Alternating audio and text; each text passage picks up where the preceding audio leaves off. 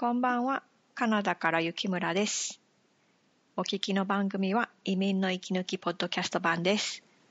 この番組はカナダで四六時中英語に囲まれて生活する日本人雪村が文蔵さんと日本語でおしゃべりをして息を抜く番組なんですが今日は文蔵さんがご不在です。2015年から途切れながらも続いてきた移民の息抜き史上初今回は雪村の一人喋りでお送りいたします。というのも、えー、文蔵さんは以前から予定されていた股関節の手術をお受けになるために、現在福井市内の病院にご入院中なんです。えー、文蔵さんは手術の方はもう無事に終えられて、現在は術後の回復とリハビリに集中しておられます。そして、そんな病床から貴重なメッセージをいただいておりますので、まずはそちらをお聞きください。こんにちは、文蔵です。と私、ただいま入院しておりまして、残念ながら今回の録音には参加できないということで、仕方なく個室のベッドの上でこそこそっとメッセージ録音してます。今回の入院は前々から考えていたので、いたんですけどあの股関節をすっぽりと取り替えるってやつなんですけど時期をいつにするかはあの個人によってまちまちなんでえっとこれ、えっと、たくさんあの股関節取り替える方はたくさんいらっしゃるんですけど、まあ、いつ頃にするっていうのはもう個人によってまちまちなんですね。で私も絶対そういう何て言うんでしょうか考えは何年も前からあったんですけどもっと後ってやっていいかな80代ぐらいになってからとかあの思ってたんですけどあの何て言うんでしょうこれもあのくも膜下出血の影響で歩く時のなバランスが取れなくってこれ杖が必要なんですね私の場合。でそれプラス股関節をかばって歩くのでなかなか大変なんですね。これ原稿からめくった音です。はい。えーと、だから一人で旅行に行ったりとかコンサートに行ったりとかするのも結構しんどくなってきたのでさすがにこれはいかんと思いまして股関節を早く治したいとあの決断に至ったわけであります。でそれで3月9日から入院して手術を終えて現在リハビリ中です。入院の予約をした頃はまだコロナのこの字もなかったのでまさかこんな状況の中での入院生活になるとは思っていなくてあの私が今いる病院でも面会全面禁止で家族でもダメなんですね。だからあの冒頭もいつもより人が少ない感じらしくてあの私はあの最初から面会誰もいない状態だったんでこれのもっと人間やかな状態っていうのを知らないんですけど確かにちょっとあのなんていうのかなちょっと寂しい感じ。でえ特に私なんかは個室に入ってドアを閉めちゃうと思いっきり一人なんですよ。で最初はそれで別に平気だったんですけどさすがに1週間ぐらい経った頃から寂しくなってきて今はドアを開けっぱなしにあのしてますだから喋るのにはこんな風にちょっとコソコソっとしてるんですね。えっとねこれでいつ頃まで入院になるかは、まあ、決まってないんですけどでも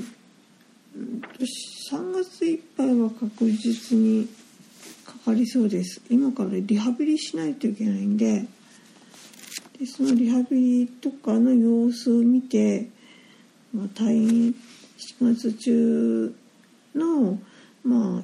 4月の中でも早い時期か遅くなるかっていうのは今から見見てみないとちょっと分かんない状態なんですけど、えっと、次の録音の時には家に帰っていたいなと思ってます。いや帰っているだろうと、うん、思ってます。えっと、それでは とこんな感じでえっと近況報告でしたそれでは皆様またねはい、えー、以上文蔵さんからの病床からのメッセージでした。このメッセージをいただいた翌日に文蔵さんと少しスカイプでお話できたんですけれどもあのようやくいろんなチューブが体から外されたところだそうです。特にあの尿をねおしっこを排出するための管導入あ導尿カテーテルっていうんですかねが取れたのでベッドから動くのが楽になったということです。なんかね管をあの尿管に刺すとかそれを外すというのを聞いて想像しただけで私なんかは足の力が抜けそうになりますけど、ムゾさんはなんかあっけらかんとおっしゃられていて、タフだなと、なんかこなれてる印象でした。で、えー、それとあの、入院からこれまでに話したいことがいろいろ起きたと。看護師さんからも何回も怒られたというふうに笑いながらおっしゃってましたので、そのお話をお聞きするのも楽しみに待っていたいと思います。でそれから今、やっぱりあの、このコロナウイルスの心配もあって、病院ではご家族でも面会が禁止ということみたいですよね。で、ムンゾーさんからあの病室の画像も見せていただいたんですけど、もともとあの二人部屋が現在一人部屋仕様になっているみたいで、こう広いお部屋にポツンとお一人でいるみたいで寂しいとおっしゃってました。で、3月いっぱいは入院の見込みということですので、あの、ぜひ、文蔵さんにツイッターなどでメッセージを送ってみてはいかがでしょうか。で、あさて、では、えー、今回の移民の息抜きの本題に入りたいと思いますが、うんと、今回はカナダで世界一周はちょっと置いておいて、コロナウイルスのカナダでの様子をお話ししようと思います。でね、あの、一応下書きを作ったんですけど、なんか A4 の用紙に5枚ぐらいあるので、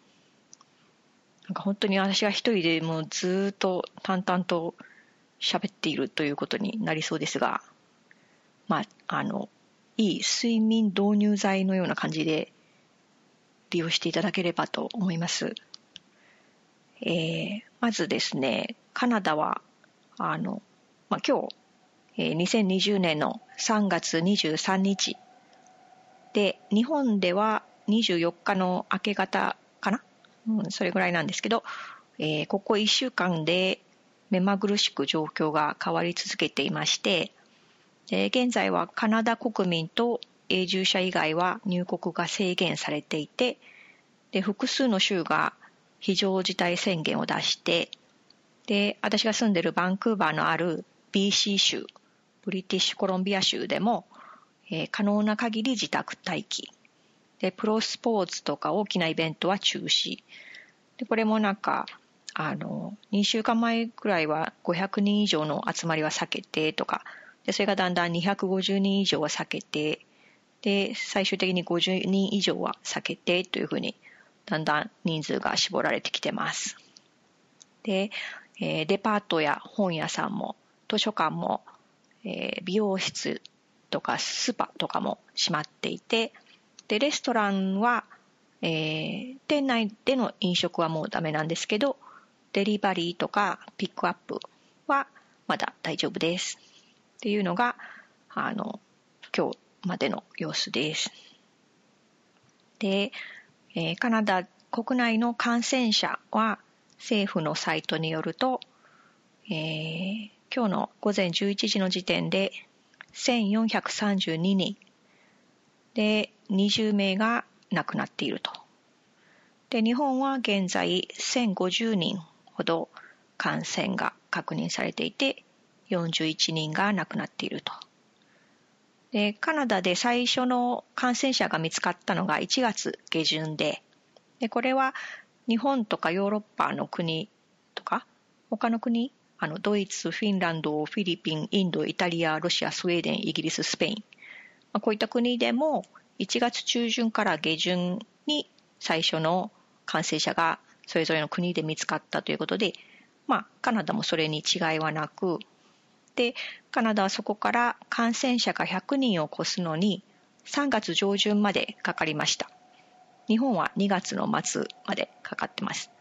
で、まあ、カナダは結構長い間、あの、感染者の数を抑え込めてはいたんですけど、その感染者が100人を超してから1000人に到達するまで10日しかかからずですね、日本は30日ぐらい、うん、かかってたところ、カナダはもう一気に急激に数値が上がってきているということで、まあ、とにかく人の人同士の接触をなくすことで感染の拡大を止めようとしているところです。で、えー、このままの状態で、このままの速度で感染が拡大すると、例えば、あの、東側にある首都オタワとか、大都市トロントのあるえー、東部のオンタリオ州っていうところでは、4月末までには人工呼吸器が足りなくなったり、医療崩壊が起きるかもしれないというんで、まあ、危機危機感を抱いてます。えー、で、カナダ西部のバンクーバーにいる私の身の回りの様子はと言いますと、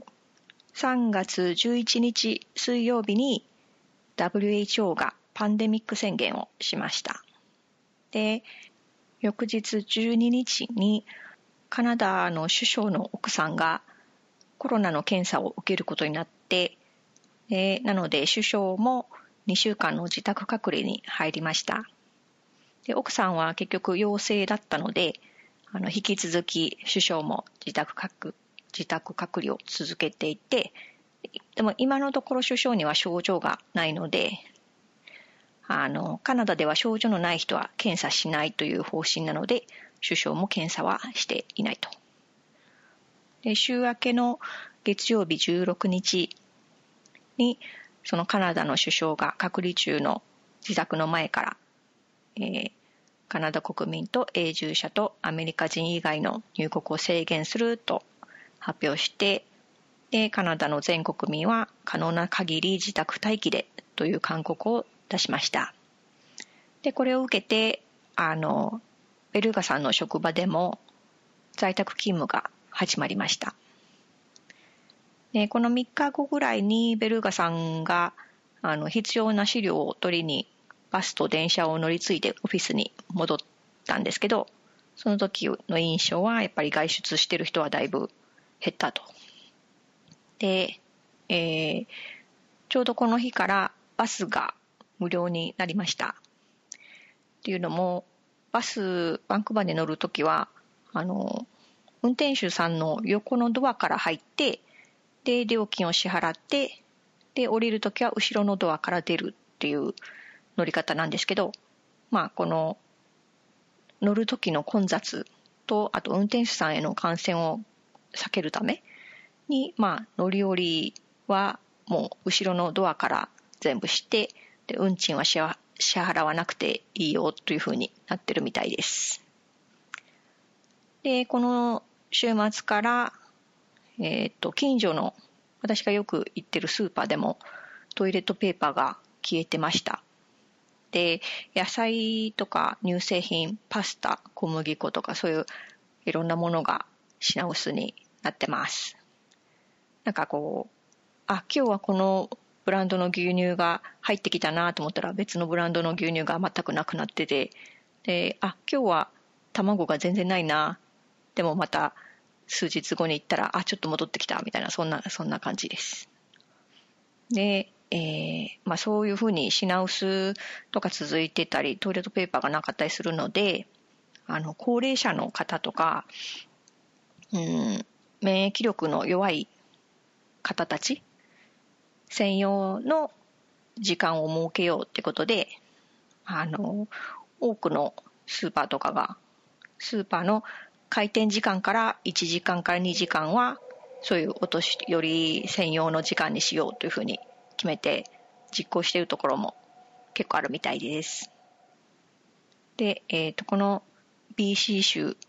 では、その保健局、州の保健局が毎日感染者の数とか、これからの対策などについての発表をしてます。で、それを受ける形で、バンクーバーの日本総領事館から日本語のまとめ版みたいなメールがよく届きます。で、その、えー、保健局の会見で繰り返し言われているのは、えー、人と対面するときは2メートル以上の間隔を空ける。咳やくしゃみをするときは手のひらではなくて肘の内側とかティッシュで口を覆うこと。で発熱がある場合は家から出ないこと。で、えー、と、発熱があったり、なんかこう、これコロナかなって心配な場合は、専用の、えー、電話番号が設けられてて、でそこにあの相談、あの、病院に直接行かずに、まずはそっちに電話で相談してくださいというふうになってます。で、それと手をよく洗う洗うこと。これもよく言われてます。で、こっちは、あの、マスクをしましょうということは、多分、うん、私が知る限りは言われてはなくて、でも最近はあの、アジア系をはじめ、白人でもマスクをしている人を外でよく見かけます。で、以前は白人でマスクをしている人っていうのは本当に全く見かけなかったので、ちょっと物珍しさで、あの、横目でチラチラ見てしまいます。で、えー、手をよく洗うというのは、コロナ以前から風邪予防に一番効果的な要素として言われてまして、石鹸を使って20から30秒、またはハッピーバースデーの歌を2回繰り返す長さというふうに言われてました。で、今その毎日会見を行っている保健局のドクター・ボニー・ヘンリーという方がいて、でその方はこれまでにもエボラとか SARS、えー、H1N1 という、まあ、感染症、あの、カナダではうんと、例えば SARS で44人が犠牲になったりしてるんですけど、まあ、そういった時にも対処してこられた経験豊富な感染症の専門家で、でこのボニーさんによると、手洗う時はハラペーニョ、あのメキシコの青唐辛子ですけど、ハラペーニョを触った手でコンタクトレンズを外さないといけない。そういう状況を想定して手を洗いましょう。ということです。で、えー、基本自宅待機なんですけど、えー、BC 州ではこれまであの気分転換の散歩とかハイキングなんかは健康のためにいいからいいですよってやあの言ってもいいですよ。人との間隔を2メートル以上空けて咳やくしゃみのエチケットを守れるなら大丈夫ですよというふうに言われてました。で、私もあの散歩にまあ、これまでにもたまに行ってた近所の大きめの公園に行ってみたんですけど、なんかいつもより全然人が多くて、ちょっとこれは意味ないなと思ってそこには最近は行ってないです。で、あとダウンタウンの、まあ、ビーチ、うん、ダウンタウン結構ビーチ、あの、海岸に囲まれてるんですけど、そのビーチ沿いの散歩道もかなり人手があったみたいなのと、あと、どうやら他にもこの保健局の勧告を守ってない市民が結構いるみたいで、で近々警察が不要不急な集まりを取り締まって罰金を課すというのが始まるみたいです。で、私は今のところ基本的に家にいまして、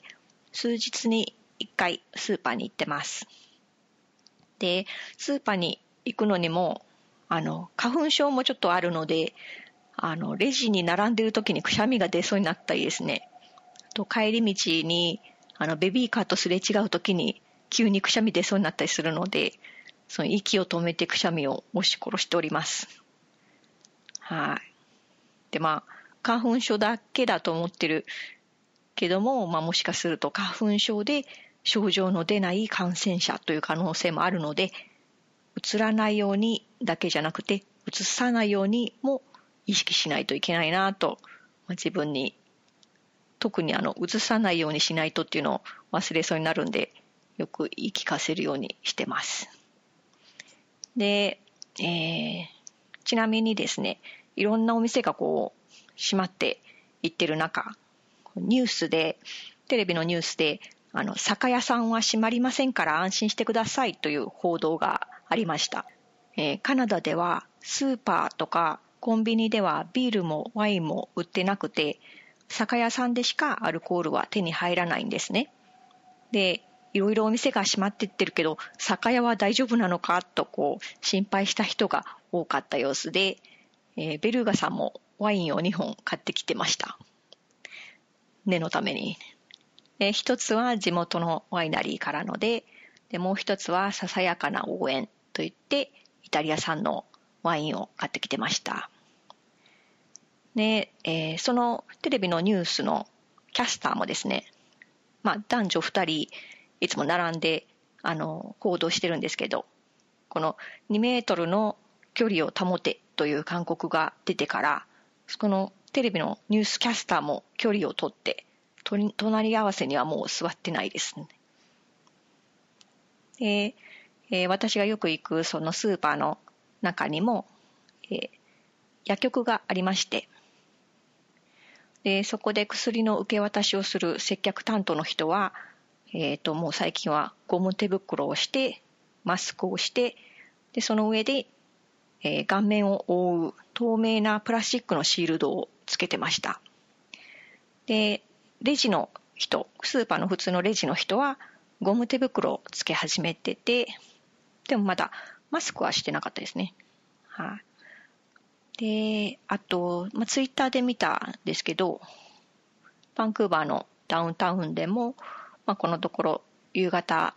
というか夜7時、まだこっち、えー、明るいんですけど、ベランダに出て医療関係者に感謝の拍手を送るというのをやり始めたみたいです。で、えー、スーパーとか飲食店の従業員の方、で清掃員の方、そして、えー、トラックの運転手さんなど、まあ、普段低賃金で働いている方たちこそ本当のヒーローじゃないかというツイートもよく見るようになりました。で、カナダの東部オンタリオに本社がある全国展開のロブローズっていう、えー、スーパーでは店舗従業員の賃金を15%上げるっていう発表したっていう記事を見ました。それと、えー、東洋系の住人への差別なんですけど、今のところ私の周りでは見てないですね。っていうのも、あの、本当バンクーバーの私が住んでるあたりっていうのは、東洋系住人が、中華系住人がものすごい多くて、で、例えば前私が働いたところでも、自分の同僚にも中華系いっぱいいたし、上司にもいたし、お得意様にも中華系がゴロゴロいるっていう感じなので、差別っていうのは、あの、抵抗ができない、反撃ができない弱い立場の人に対して行われるもんなんだなっていうのがよくわかるなと思いました。バンクーバーで中華系を差別してたら商売が成り立たないと思います。で、まあ、ただ、あの、もともと東洋系住人の少ない地域に行くと、まあ、カナダでも差別あるだろうなというのは想像できます。ただ、まあ、今のところは私の周りでも私自身もあのコロナ由来の差別にはあってないです。でなので、まあ、今のところカナダでは悲壮な雰囲気っていうのはまだ全体的にはまだなくてみんなでなんとかウイルスを抑え込もうっていう姿勢のように見えます。ただ、この雰囲気がいつまで続くかっていうのはわからなくて、自宅、自宅待機が始まって1週間だけで失業保険の申請者が50万件あったそうです。えー、去年の同じ週では2万7千件、3万件弱ということだったそうなんで、うん、この増え方を見ても、ものすごい数ですよね。最初の1週間だけで。で、えー、失業保険をもらえない失業者もたくさんいるので、政府は、えー、2週間で900ドル。まあ、日本円でもまあ9万円弱かな。それぐらいを最長15週もらえる緊急失業手当みたいなものの準備を進めているところだそうです。ょっとね、このまま続くと経済的な打撃はものすごいものがあるじゃないかなと思います。で、えー、来月またどんな様子か？私がまだこのようにパソコンに向かって喋れる状態ならお知らせしたいと思います。そして来月はムンゾーさんが戻ってきてくださる可能性が高いので、えー、こちらも楽しみにしております。ムンゾーさん、リハビリ応援しています。頑張ってください。では、皆さん、えー、お互いに手を洗うときは、ハラペーニョを触った手でコンタクトレンズを外すのを想定しながら気をつけて過ごしましょう。お話はカナダから雪村でした。またね。